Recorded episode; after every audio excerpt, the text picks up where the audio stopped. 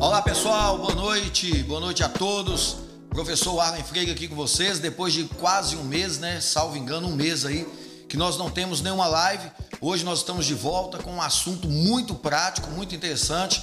Eu tenho certeza que é um assunto que vocês vão gostar muito, porque é um assunto que a gente quase não encontra em livros, sejam eles de processo penal, livros de prática, porque hoje eu quero abordar para vocês, baseado na nossa experiência do dia a dia, a rotina do advogado criminalista nos meios forenses, no corredor do fórum, nas secretarias, nas sedes do Ministério Público, nas delegacias, tudo tratando do auto de prisão em flagrante delito que sai da delegacia e vai direto para o judiciário ou direto para o Ministério Público, a dependendo do lugar onde você vai advogar.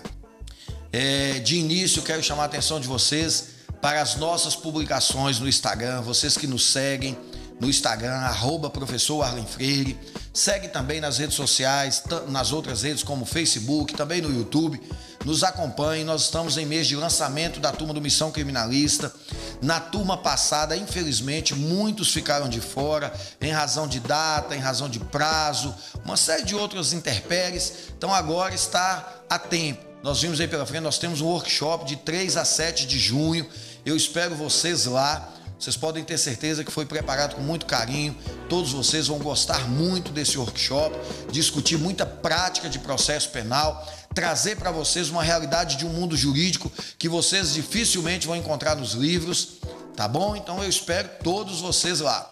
Qual o tema que nós nos propusemos falar aqui hoje? Nós queremos falar do trâmite do auto de prisão em flagrante delito no meio forense, né? Nos corredores do fórum, nas secretarias, é disso que nós vamos falar.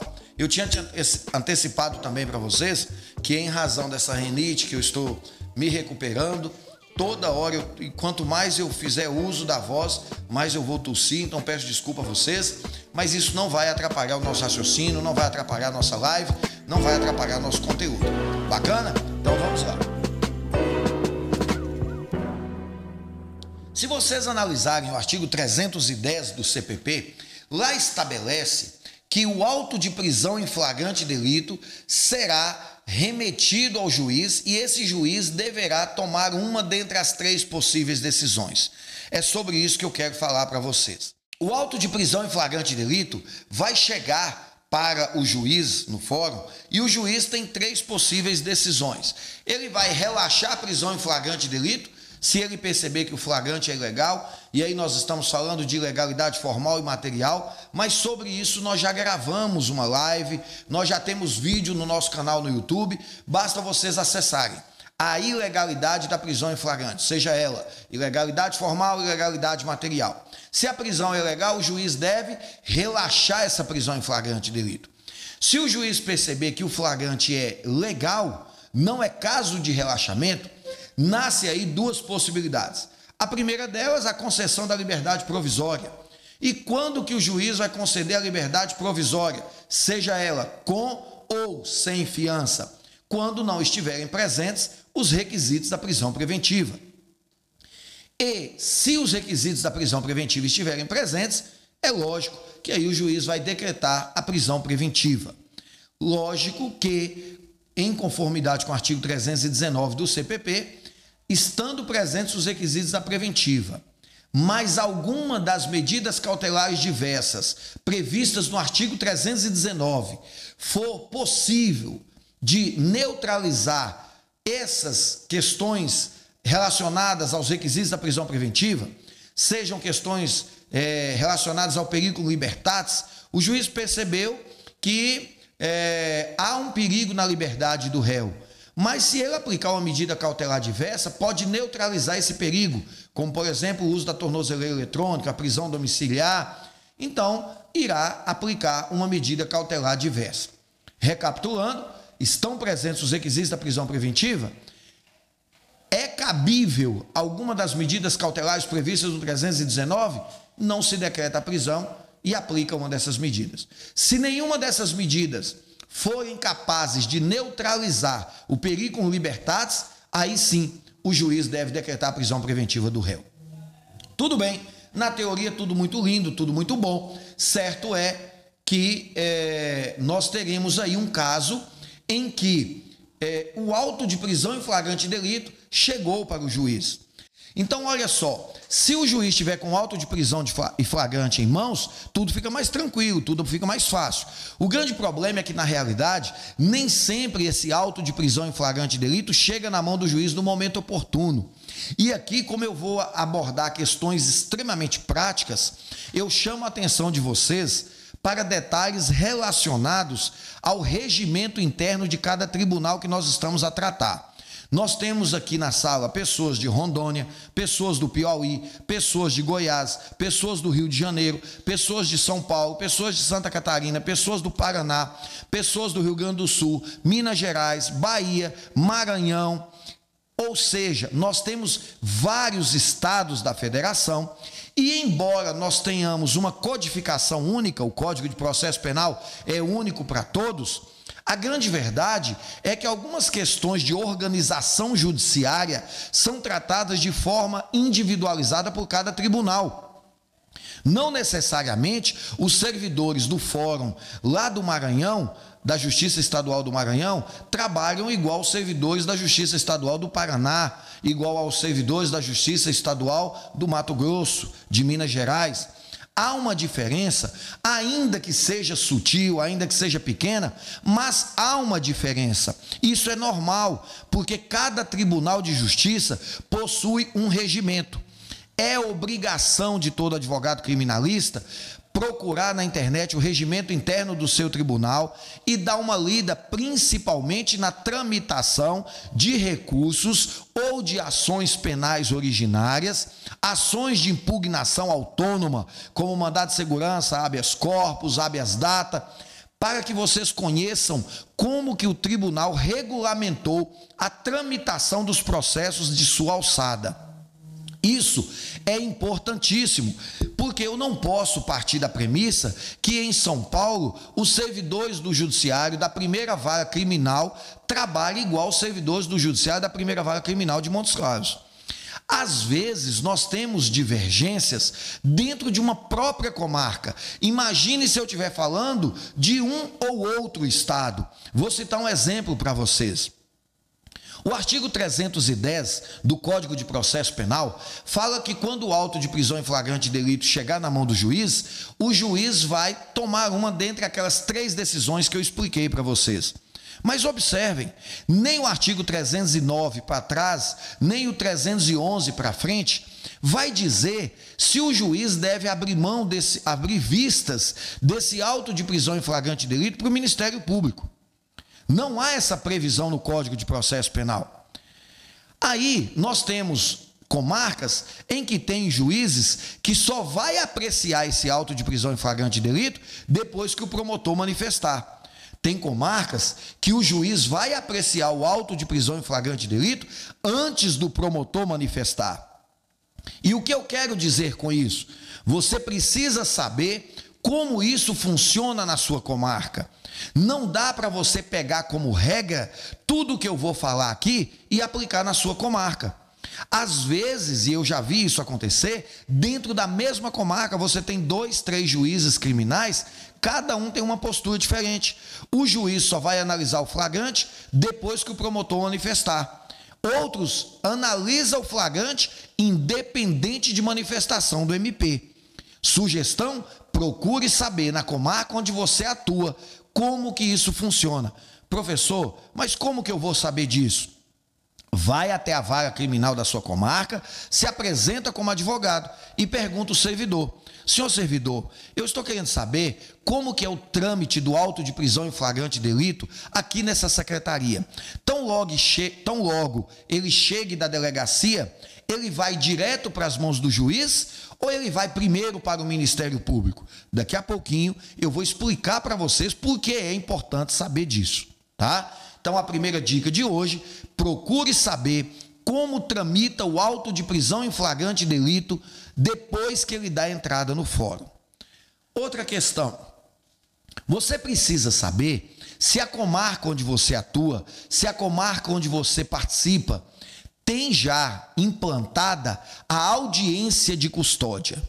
Para quem não sabe ainda o que é audiência de custódia, A audiência de custódia nasce de uma previsão no Pacto de São José da Costa Rica, um pacto, um tratado internacional de direitos e garantias fundamentais que o Brasil é signatário e o Brasil deve seguir o que esse pacto estabelece. Esse pacto tem lá uma previsão de que toda pessoa presa deve ser levada o mais rápido possível à presença de uma autoridade judicial. No Brasil, isso demorou um pouco ser implantado, mas por uma decisão do CNJ, nós já temos aí há alguns anos a audiência de custódia como uma prática normal em várias comarcas. Existem comarcas que nós ainda não temos audiência de custódia implantada. Então, é óbvio que nós teremos uma diferença de tramitação do auto de prisão em flagrante delito da comarca que não tem audiência de custódia implantada para a comarca que tem audiência de custódia implantada. E eu passo a explicar para vocês o porquê. Imaginemos que eu esteja tratando aqui agora de uma comarca que tem audiência de custódia implantada. Por exemplo, em Belo Horizonte, capital do estado de Minas Gerais, nós temos uma vara especializada em audiências de custódia. Não sei se ela está funcionando assim, mas nos finais de semana tem um juiz plantonista só para fazer audiência de custódia. Lógico que todo auto de prisão em flagrante de delito que chegar vai ser remetido direto para essa secretaria que coordena as audiências de custódia. No caso das cidades onde não tem audiência de custódia implantada, não será dessa forma. Então vamos entender como que o auto de prisão em flagrante delito sai da delegacia e vai para o judiciário. Todas as vezes que nós temos um auto de prisão em flagrante delito, a lei determina que o delegado deve comunicar ao juiz imediatamente o flagrante e, em até 24 horas, remeter a cópia integral deste auto de prisão em flagrante delito para o judiciário. Isso, em algumas comarcas, ainda é meio físico. Nós estamos passando por processo de implantação, não sei ainda em qual lugar do Brasil, nós já teríamos esse procedimento todo eletrônico, mas não é uma realidade na regra da grande maioria. Então, algum policial vai sair da delegacia com esse auto de prisão em flagrante delito e vai chegar no fórum. Ao chegar ao fórum com esse auto de prisão em flagrante delito, ele vai distribuir esse auto de prisão em flagrante, igual acontece se eu tivesse ali para distribuir uma ação de alimentos. Imaginem que eu esteja advogando na área de família e eu faça uma ação de alimentos e eu vou ao fórum distribuir. Hoje, a grande maioria das comarcas, o processo civil é eletrônico. Então eu faço essa distribuição por meio eletrônico. Mas imaginemos que fosse por meio físico. Eu vou chegar com a petição inicial e vou na distribuição do fórum. Nessa distribuição, eu vou distribuir a ação de alimentos. Observem que o auto de prisão em flagrante, flagrante delito segue a mesma lógica. Ou seja, nós vamos pegar o auto de prisão em flagrante delito. Esse auto é um calhamaço de documentos, são vários documentos ali. Ali nós temos o boletim de ocorrência, ali nós temos o depoimento da vítima, ali nós temos o depoimento do condutor do flagrante, ali nós temos o, o interrogatório do réu, nós temos nota de culpa, nós temos laudo pericial provisório, nós temos auto de constatação provisória de droga, se for o caso de tráfico, nós temos fotos, nós temos auto de corpo de delito. São várias peças, essas peças reunidas formam o que a gente chama de auto de prisão em flagrante delito, também chamado de APFD. Esse APFD é distribuído na secretaria do fórum. Se eu estiver falando de uma comarca de vara única, vai ser distribuído e vai cair direto para o juiz. Qual juiz? O único que tem lá. Se eu estiver falando de uma comarca que tem dois juízes, esse auto de prisão em flagrante delito vai ser distribuído e, através de um sorteio no próprio sistema do judiciário, pode cair para o juiz da primeira vara, para o juiz da segunda vara. Se eu estiver falando de uma comarca de entrância especial, nós teremos várias varas, algumas delas especializadas. Eu posso ter cinco, seis, sete varas criminais, como eu posso ter quatro varas criminais e uma do tribunal do júri. Eu posso ter três varas criminais e duas do tribunal do júri. Eu posso ter quatro varas criminais, duas do tribunal do júri, duas de tóxico e uma de violência contra a mulher. Não importa. Você precisa saber a organização judiciária da sua comarca para você entender como que isso vai funcionar. Se eu tenho 10 varas criminais e apenas uma de violência doméstica, e esse auto de prisão em flagrante delito é um caso de violência doméstica contra a mulher em ambiente eh, familiar, Lógico que esse auto de prisão em flagrante delito vai passar pela distribuição, mas eu já sei que ele vai para a secretaria da vara especializada de crimes contra é, previstos ali na lei 11.340 de 2006, a chamada lei Maria da Penha. Tudo bem, dito isso, o que eu quero que vocês entendam é que se você tem vários juízes é, competentes para apreciar aquele auto de prisão em flagrante delito, esse APFD vai ser distribuído e vai cair para algum desses juízes. Aqui começa é, o que eu elejo como os pontos mais importantes da live de hoje. É você entender como que internamente essas coisas funcionam. Observem que nas comarcas onde nós ainda temos um cartório distribuidor, e esse é o nome da área de distribuição, onde você tem ali um servidor que atua na distribuição. Esse servidor pega esse papel que você entregou.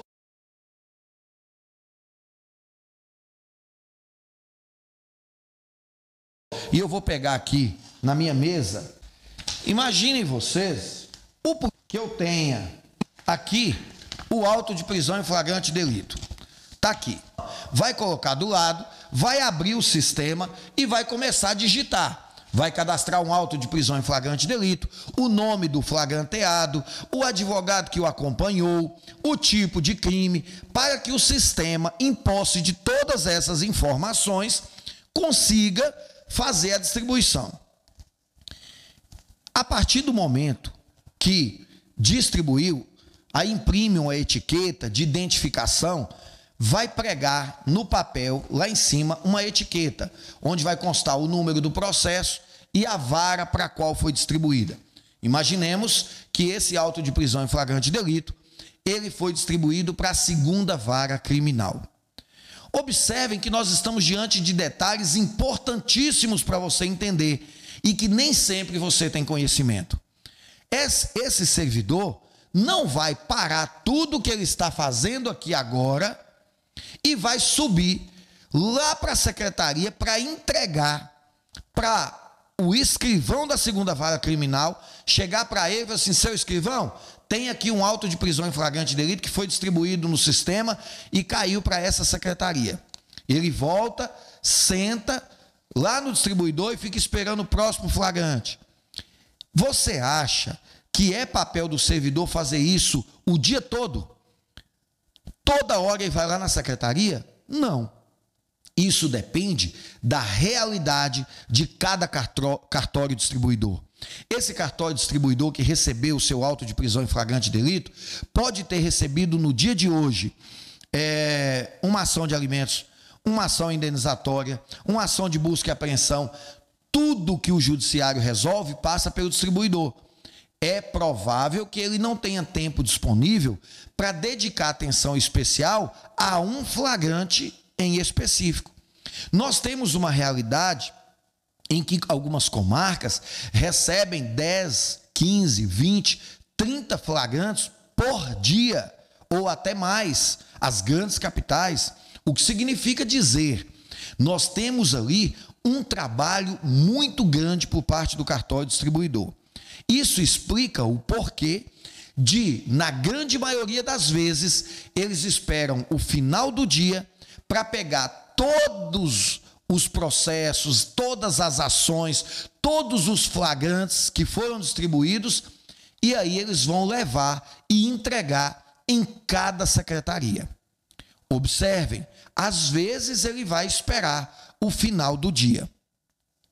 Quando ele entrega, lá na segunda vara criminal, foi distribuído, hipoteticamente, a título de exemplo aqui, foi distribuído para essa secretaria, é, foram distribuídos três autos de prisão em flagrante delito. Então vamos imaginar, a segunda vara criminal recebeu agora três autos de prisão em flagrante delito. Esse, é, essa secretaria tem ali seus servidores, o escrivão, os escreventes que trabalham com ele, e aí, normalmente a secretaria tem um servidor designado só para tomar conta dos processos criminais, outros para tomar conta dos processos criminais com réu preso, outros com réu solto. A secretaria de vara única, é, ela trabalha com processo civil, criminal, administrativo, tudo.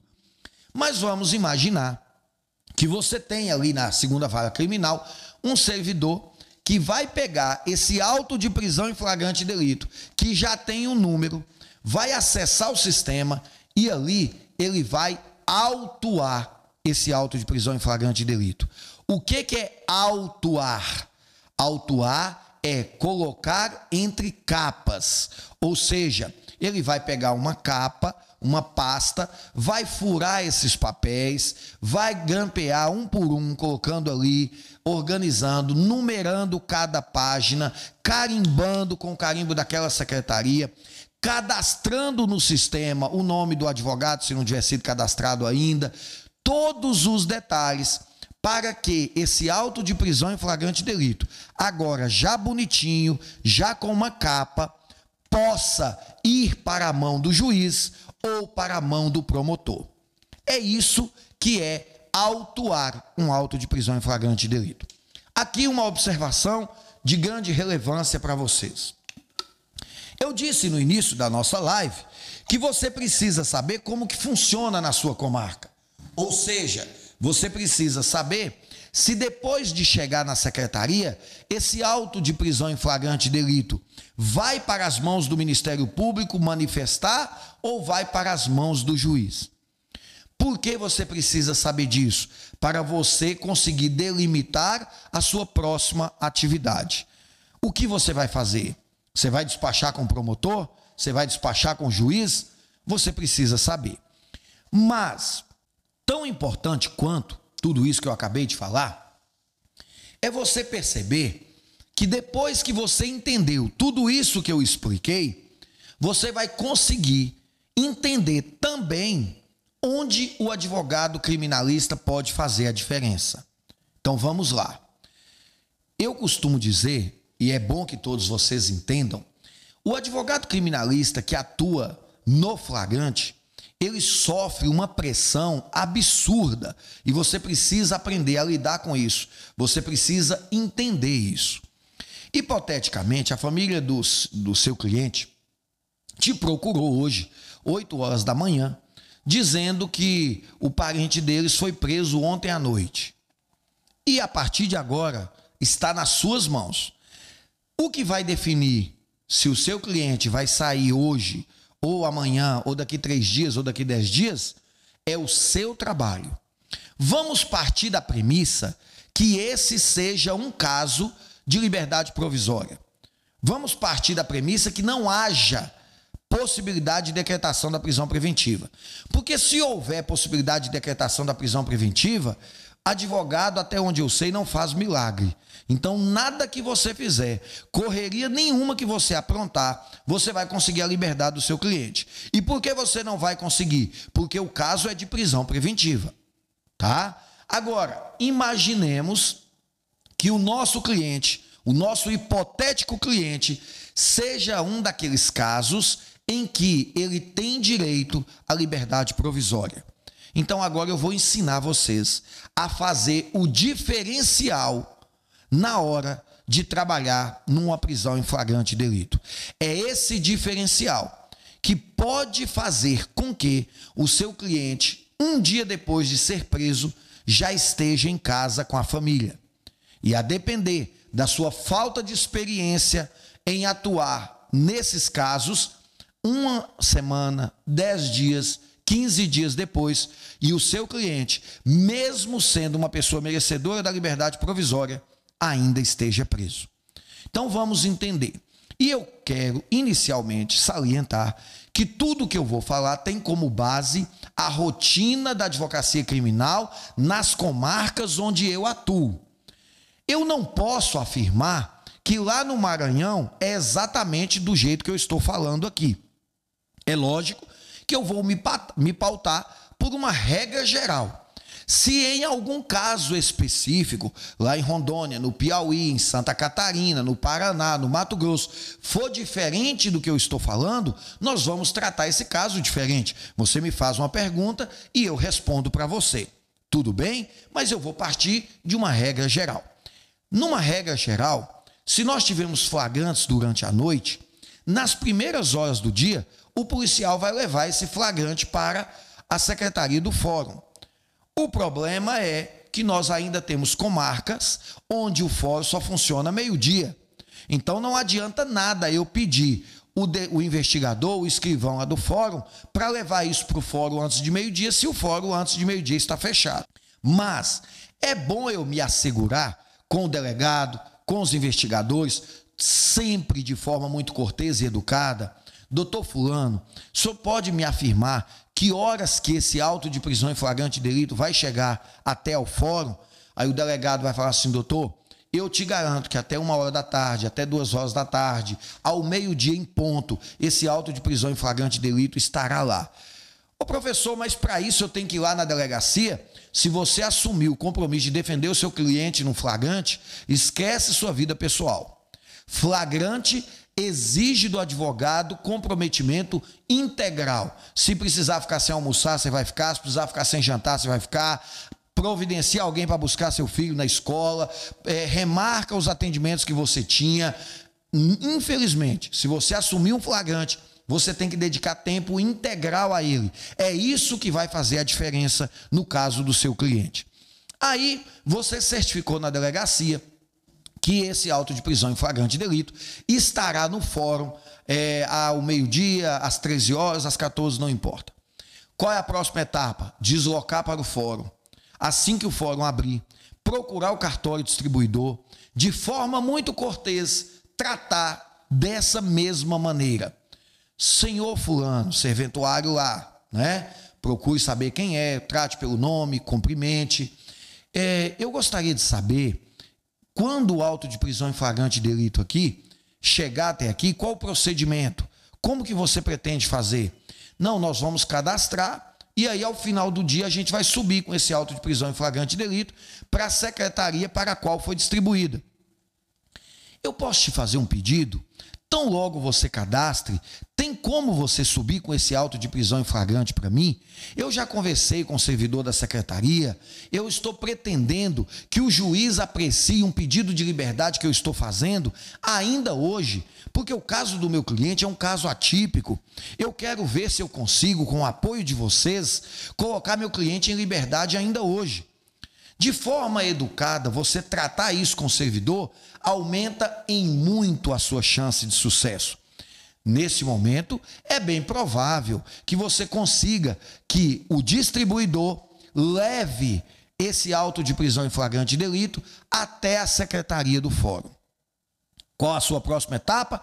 Chegar na secretaria do fórum, senhor escrivão, boa tarde, tudo bem? Meu nome é Warley, eu sou advogado criminalista e estou precisando muito de uma orientação sua. Eu já conversei com o cartório distribuidor, nós temos lá um auto de prisão em flagrante de um cliente meu, e esse auto de prisão em flagrante de delito está vindo para a sua secretaria. Depois da distribuição, coube a competência a essa secretaria. Eu quero saber com quanto tempo você pode fazer a autuação desse auto de prisão em flagrante para mim. O escrivão pode virar para você e falar assim: hoje é praticamente impossível. Eu estou muito apertado, tenho muitos mandados para expedir, tenho muitos processos para cumprir, intimações, estou sem servidor, alguns servidores estão de férias. Seja humano, Seja capaz de entender a dificuldade que esse servidor está passando. Ele não é herói, ele não vai fazer milagre para você. Mas, com uma boa conversa, você pode conquistá-lo a te atender de uma forma que você ele é, é capaz de adiar algum procedimento que ele tinha que fazer para te atender pela sua forma de abordagem, pela sua educação, pelo histórico que você construiu na secretaria. Eu não sei se todos vocês sabem. Eu sei que no nosso grupo aí, na nossa sala de aula neste momento, nós temos advogados mais experientes, mas nós temos pessoas que ainda estão começando na advocacia. É normal que em algumas secretarias alguns advogados já sejam rotulados. Para vocês terem ideia, tem secretaria que onde você chega, todo mundo ali já sabe que aquele advogado é insuportável. Mas também tem pessoas que chegam e aquela secretaria sabe que aquele advogado é gente boa, é educado, é cortês. Hoje, o escrivão pode parar tudo o que ele está fazendo e vai te atender. Mas não vai ser sempre assim. Vai ter um dia que ele não vai conseguir te atender e você vai ter que compreender isso. Então vejam bem, isso depende da sua habilidade de relacionar com as pessoas. É uma das grandes habilidades, e eu falo muito isso lá no Missão Criminalista, no nosso treinamento eu falo isso, no nosso e-book, que muitos aí de vocês já acessaram, quem não acessou, nós temos um e-book, você pode acessar lá o nosso portal www.professorarlenfreire.com.br, baixa o e-book, você vai gostar muito do que eu estou ensinando lá. E nesse e-book, também no nosso treinamento Missão Criminalista, eu dedico um tempo especial para tratar da construção da sua imagem profissional através dos relacionamentos nos locais onde você vai trabalhar. Tem pessoas, colegas advogados, que infelizmente têm uma habilidade enorme de gerar um marketing negativo nas secretarias judiciais onde ele trabalha.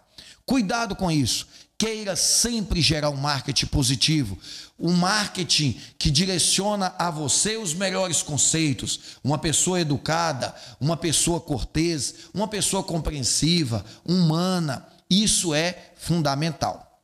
Porém, se nós estivermos diante de um caso em que a secretaria diz, doutor, o que eu puder fazer para te ajudar, eu posso fazer. O que que o senhor quer que faça? Não, eu queria que tão logo o auto de prisão em flagrante delito chegasse, que você o autuasse para mim. E aí, lembra quando eu falei no início da live? Você tem que saber, esse auto de prisão em flagrante delito vai para o promotor ou vai para o juiz? Se vai para o promotor ou para o juiz, você vai perguntar, o escrivão vai te explicar. E aí vai para outra jornada. Se vai para o juiz, você vai sair da secretaria e vai despachar com o juiz. Da mesma forma, boa tarde, doutor. Meu nome é Warley, eu sou advogado criminalista. Eu já me certifiquei junto ao cartório distribuidor e à secretaria de Vossa Excelência que nós temos um auto de prisão flagrante do meu cliente que está sendo concluso para Vossa Excelência. Eu gostaria de argumentar com Vossa Excelência que, a nosso sentir, não é caso de prisão preventiva por causa disso, disso, disso, quem é seu cliente, o que, que ele fez e tal. É fundamental que você converse com o juiz. Eu tenho certeza que não é novidade para você que o juiz trabalha com assessor. Se ele tem um assessor, é exatamente porque ele não dá conta de fazer tudo sozinho. Ele não vai parar a audiência para poder ficar atendendo o auto de prisão em flagrante delito e conceder liberdade provisória, decretar preventiva. É humanamente impossível. Mas se você conversa com ele, às vezes esse auto de prisão em flagrante delito vai direto para a mesa do assessor.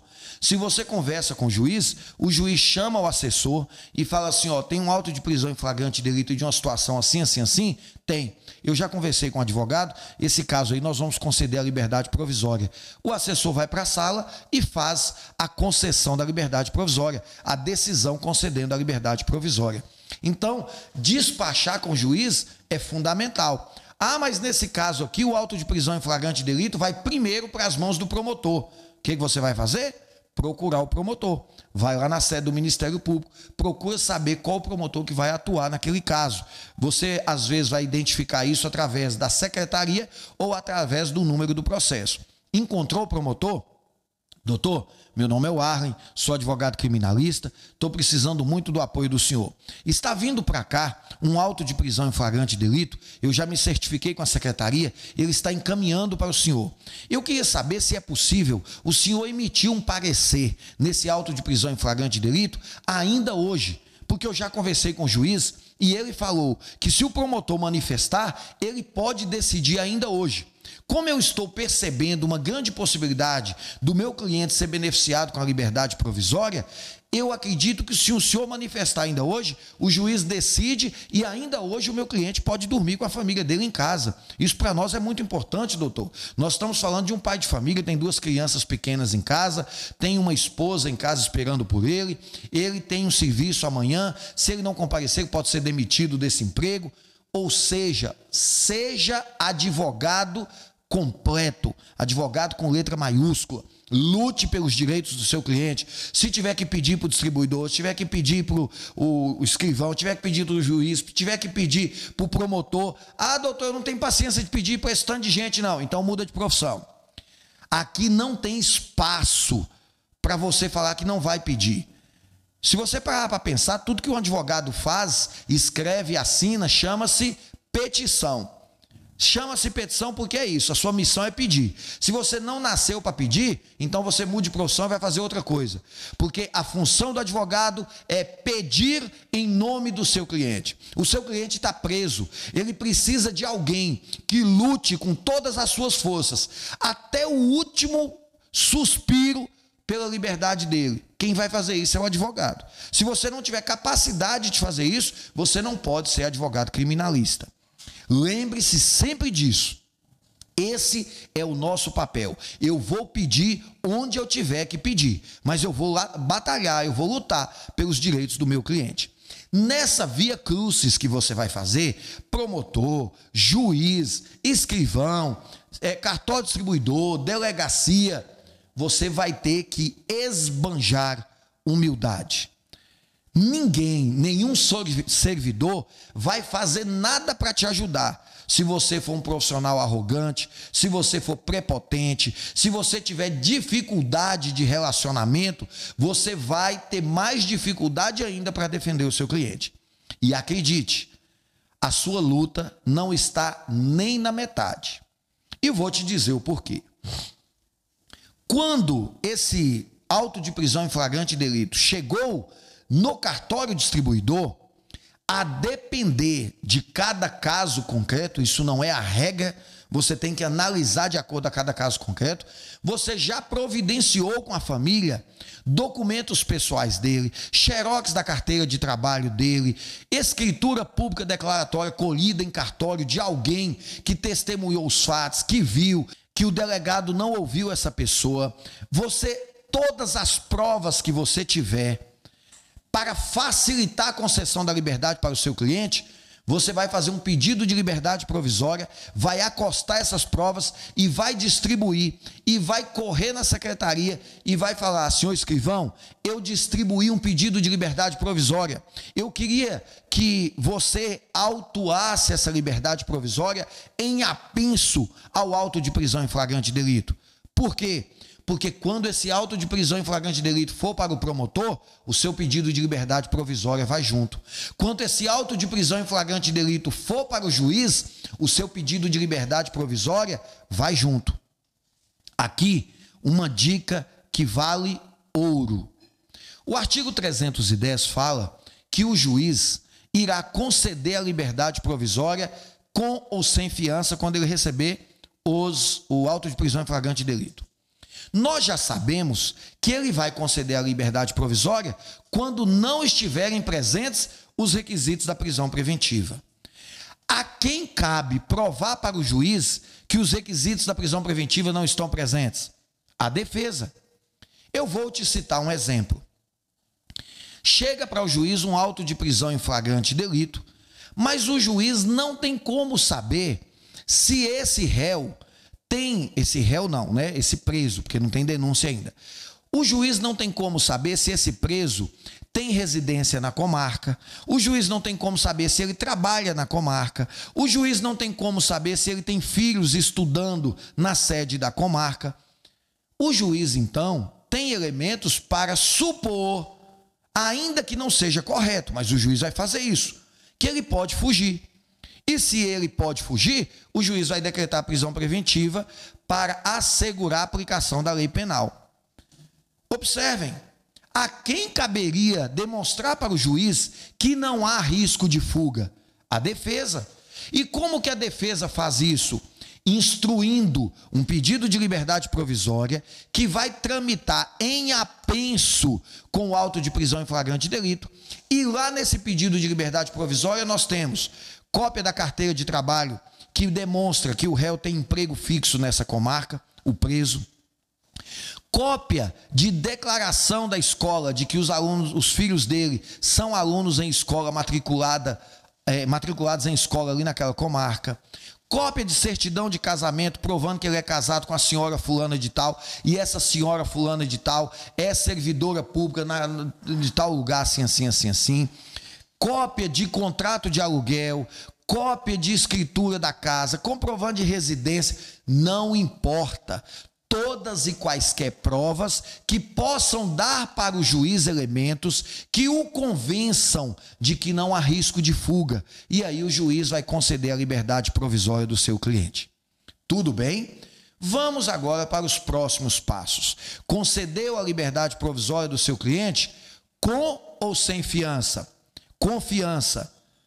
Vai pegar essa decisão, olhar o valor dessa fiança, correr no site do Tribunal de Justiça, emitir uma guia, é autoexplicativo, todos os tribunais no site tem isso, emitir guias, lá vai falar guia, fiança, eu posso depois fazer uma live explicando sobre isso, você vai emitir essa guia, vai pagar no banco e vai voltar, entregar na secretaria, para que a secretaria expeça o mandado, o alvará, perdão, o alvará de soltura e a partir daí mande para os oficiais de justiça cumprir.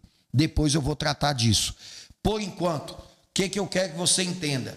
Todas as vezes que o juiz arbitrar uma fiança na concessão da liberdade provisória, a responsabilidade pela emissão e pagamento dessa guia é do advogado e dos familiares do preso. Porém, às vezes essa guia chega em suas mãos depois que os bancos já fecharam e a depender do valor você não consegue pagar em terminais eletrônicos, em celular. Quando isso acontecer, se você tiver o dinheiro em mãos, você pode chegar na secretaria e entregar e depositar nas mãos do escrivão. Isso está previsto no Código de Processo Penal. Se você não tiver dinheiro no dia, você pega a chave do carro com o documento do carro e entrega para o escrivão. O Código de Processo Penal prevê a possibilidade de a fiança ser paga usando-se bens de valor, títulos da dívida pública, joias ou pedras preciosas então isso é muito importante. Às vezes, alguns escrivães têm uma certa resistência em receber, mas você vai demonstrar que está na lei, vai conversar com ele. Eu não tenho como, senhor escrivão, sacar no banco agora 30 mil reais. Mas eu tenho aqui o Honda Civic ano 2017 do meu cliente com o documento do, do, do, documento do carro, a chave. Eu tenho aqui uma consulta feita na tabela FIP e fala que o valor desse carro é de aproximadamente 70 mil reais, então é um valor superior à fiança. Eu gostaria de depositar esse carro em juízo e eu volto amanhã com o dinheiro em mãos para resgatar o veículo. É obrigação do escrivão receber esse depósito, sob pena de ele responder por abuso de autoridade. O juiz estabeleceu uma fiança para conceder a liberdade para o seu cliente, você está pagando a fiança e o escrivão não quer receber. Então, o seu cliente vai ficar preso por culpa de quem? Do escrivão. Então, ele pode eventualmente responder por abuso de autoridade. Mas é importante que você saiba que existe essa possibilidade e saiba conduzir com educação. Eu te garanto que tratar o escrivão com falta de educação, com grosseria, com arrogância, definitivamente não vai resolver o problema do seu cliente, muito antes, pelo contrário. Uma vez conseguido junto ao escrivão expedir o alvará de soltura, tem uma outra missão para você. Ir até a central de oficiais de justiça, a central de cumprimento de mandados, conversar com os oficiais de justiça para ver qual deles vai cumprir esse alvará de soltura para você. E aí, logicamente, o alvará de soltura será cumprido junto com todos os outros. O que significa dizer, Em tese, seria obrigação do oficial de justiça pegar esse alvará de soltura e imediatamente ir ao presídio, à unidade prisional. Mas eu tenho certeza que, assim como na comarca que eu trabalho, nas suas, nem sempre o presídio é um local de fácil acesso, a penitenciária é um local de fácil acesso. Imagine um presídio, uma penitenciária, onde eh, a pessoa tenha que rodar vários quilômetros para chegar até lá. Você acha que ele saiu um alvará de soltura duas horas da tarde, ele vai lá e cumpre. Sai outro três horas, ele vai lá e cumpre. Lógico que isso é impossível de se fazer. Ele vai esperar no final do dia, reunir todos os alvarás de soltura e vai para o presídio uma vez só. Lá ele vai entregar esses alvarás de soltura no presídio e vai cumpri-los. E volta. Aí nasce para você uma outra jornada intervir junto à unidade prisional para conseguir o cumprimento desse alvará. A depender de cada comarca, isso pode ser uma tarefa das mais difíceis.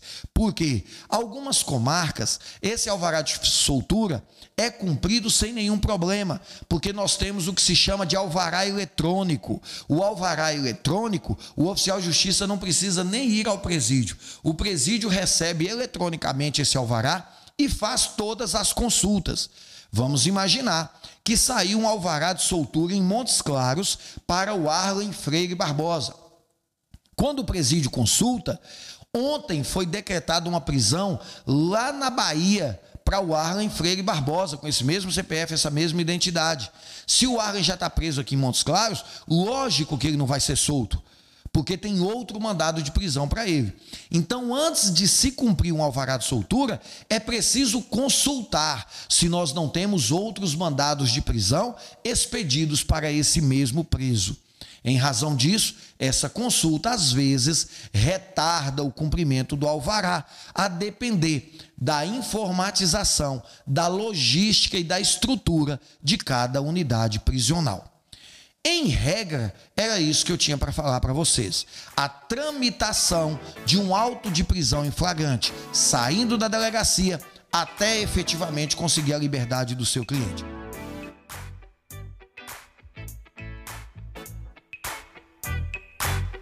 Um grande abraço para Andréia Mesquita, nossa aluna. Um grande abraço para o doutor Aloysio Mesquita, grande advogado criminalista também, irmão da Andréia Mesquita, nosso é, colega de trabalho. Ro, é, Rose Tesian, muito obrigado. Um abraço para Lourdes, que eu não tinha cumprimentado. Gilmara, Diego, Iveson, lá do Rio de Janeiro, muito obrigado. Wagner Novaes, de Maracás, da Bahia. Cláudio Lopes, de Santo André, São Paulo. Ricardo, brilhante, meu caro abraço. Eu que agradeço, nosso amigo, nosso aluno Ricardo, pela atenção, pela companhia. Jameson pergunta o seguinte: da mesma forma, o auto de prisão em flagrante delito será encaminhado para o juiz plantonista na ocasião? Jameson, perfeita pergunta, excelente observação. É interessante que cada um de vocês procure saber como que funciona o plantão na comarca onde vocês trabalham. Por quê? Cada comarca tem uma forma de organizar o plantão. Algumas, o juiz vai ficar no fórum um determinado horário do dia. Em outras, o juiz fica na sua casa. Você procura o escrivão, entrega para ele a liberdade provisória, o policial entrega o auto de prisão em flagrante delito. O escrivão vai até onde o juiz está. Cabe a nós sabermos na comarca que estamos atuando como é que realmente funciona. Beleza? Orleano Mendes, Carolina Maranhão. Grande abraço aí para a galera do Maranhão, Carolina, nosso aluno Orleano, muito obrigado. Gente, eu fico muito feliz, extremamente satisfeito saber que nós estamos aí com mais de 70 pessoas na nossa sala de aula e do Brasil inteiro, todos os cantos do nosso país. Sinto muito lisonjeado, muito obrigado a vocês pela atenção. Vamos lá para o final da página, ver se tem mais uma pergunta aqui. Parabéns, aula perfeita. É uma honra ter a oportunidade de participar dessa aula. Deus abençoe. Amém, Manuel. Muito obrigado pela atenção, muito obrigado pelo carinho. Gerson, aula magna, muito obrigado, professor. Eu que agradeço a vocês.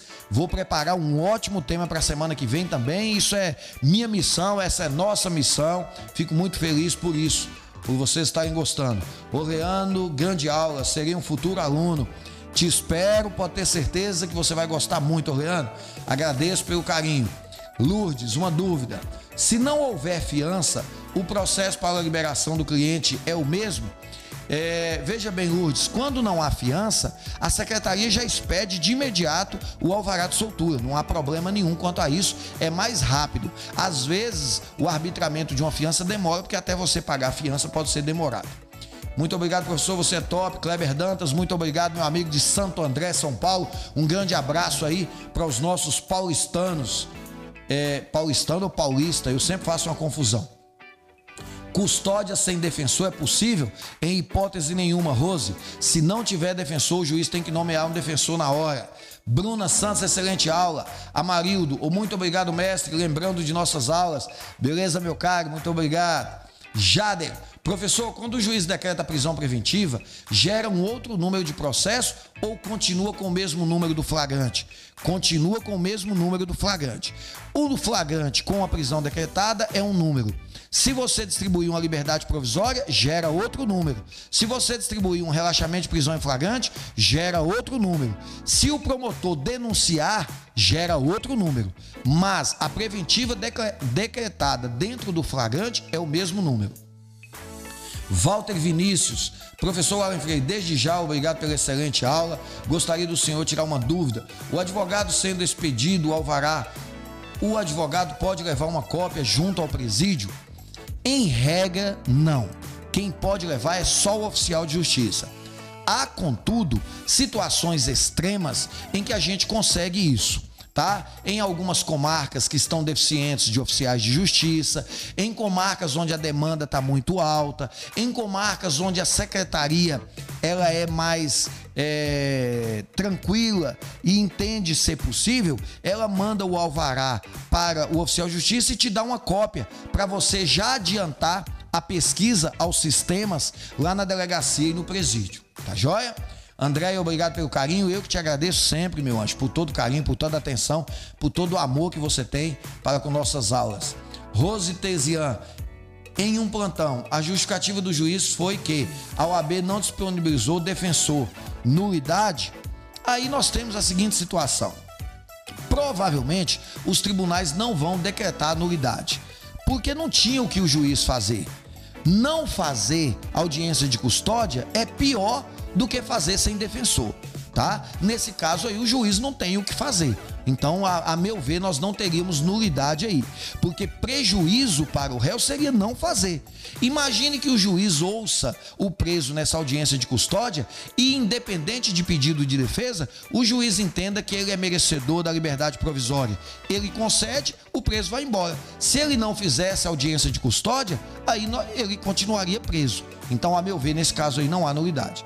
Lourdes Pereira, paulistano é quem nasce na capital, paulista é quem nasce no estado. Valeu, Lourdes, muito obrigado. Então, nosso amigo lá, Kleber Dantas, de Santo André, São Paulo, é um paulista.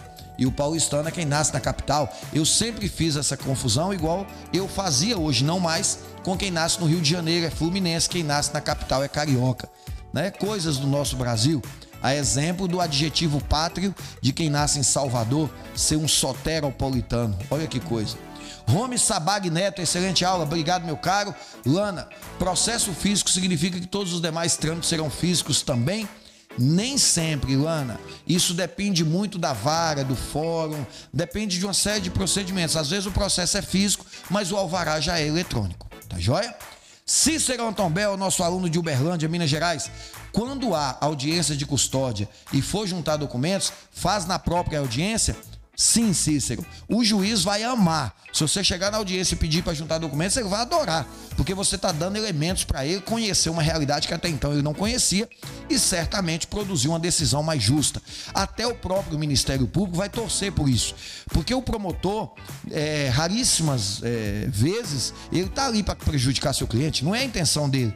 Se você fornecer para ele elementos, ele vai manifestar favorável à liberdade do seu cliente. Ele é um promotor de justiça.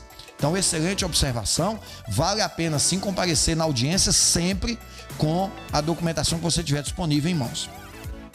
Marivaldo Peixoto, tema muito interessante. Meus amigos, eu aviso para vocês, aproveitando o gancho aí do Marivaldo, essa live estará presente no YouTube, tá? Vocês, quem não deu conta de assistir ou quer rever para tirar alguma dúvida, estará disponível lá no nosso canal no YouTube, tá joia? Samuel Cordeiro, boa noite. Ótima aula, professor. Uma dúvida. O que eu não posso falhar no momento do auto de prisão em flagrante delito. Se você estiver se referindo à delegacia, tem muitas coisas que você não pode falhar. Nós temos lá no nosso canal, vídeos no YouTube que fala do auto de prisão em flagrante delito, mas eu posso te antecipar. Você não pode, em hipótese nenhuma, deixar de dar assistência à família, mantê-la informada de tudo que está acontecendo, conversar com o delegado, se inteirar dos fatos, analisar se o seu cliente vai é, ficar preso ou vai responder em liberdade. Se você perceber que não tem como ele ficar preso, é, é, ele ser solto, eu te aconselho orientá-lo a ficar em silêncio. É muito complicado nesse momento, no momento tenso de nervosismo, o seu cliente prestar um depoimento e você saber que esse depoimento não vai servir para nada, ele vai continuar preso. É melhor ele ser ouvido depois com mais calma, depois que você analisar todos os documentos e aí com certeza poder dar para ele as melhores orientações para que ele preste o depoimento por ocasião do inquérito. Essas são questões, a meu ver, fundamentais. Tá joia? Evandro Barbosa, professor Arlen Freire, top demais, gosto do trabalho. Beleza, meu caro, muito obrigado pelo carinho, fico feliz com a observação. Pedro Marcelo, show de aula, obrigado, meu caro. Tassiana Mechora, muito obrigado, excelente aula. Muito obrigado, Tassiana. Tá, tá, tá, tá, tá. Gente, lembrando, nós temos o link abaixo aqui. Tem esse link lá na bio, lá no meu perfil. Você vai ver lá, tem o link aqui do, do Instagram, né? Como tem também o link aqui abaixo que vocês podem se inscrever para assistir o nosso workshop. Prestem atenção, o workshop são quatro dias de aula, de prática, de processo, gratuita para você assistir. São aulas preparadas com muito conteúdo e eu tenho certeza que vocês vão gostar. Não deixem de se inscrever. Logo aqui abaixo a nossa equipe vai disponibilizar o link para vocês. Lá no Instagram, quem nos segue, tem lá o link no nosso perfil. Não deixem de acompanhar. Tudo bem? Encerro agora neste momento a nossa live, agradecendo a todos. Um grande abraço com muito carinho para todos vocês. E na terça que vem, se Deus assim permitir, nós estaremos de volta. Beleza? Um grande abraço Valeu, tchau!